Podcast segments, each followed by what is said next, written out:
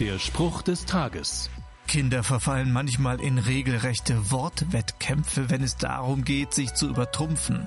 Wer hat das größere Zimmer? Wer hat mehr Geschenke zu Weihnachten bekommen? Wer bekommt mehr Taschengeld? Dass die Aussagen irgendwann nicht mehr der Wahrheit entsprechen, kommt vor. Vielmehr geht es dann darum, nachzuziehen, wenn das Gegenüber eine beeindruckende Behauptung aufgeführt hat. Ums Übertrumpfen geht es auch in einem Satz, den der Apostel Paulus an die Christen in Rom schreibt. Nur redet er hier nicht von seinem Einkommen, sondern von Leben und Tod.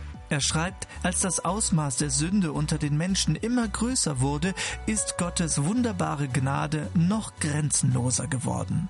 Meine Fehler und die Dinge, für die ich mich schäme, mögen groß sein, aber übertrumpft werden sie ausnahmslos von Gottes wunderbarer Gnade. Der Spruch des Tages steht in der Bibel.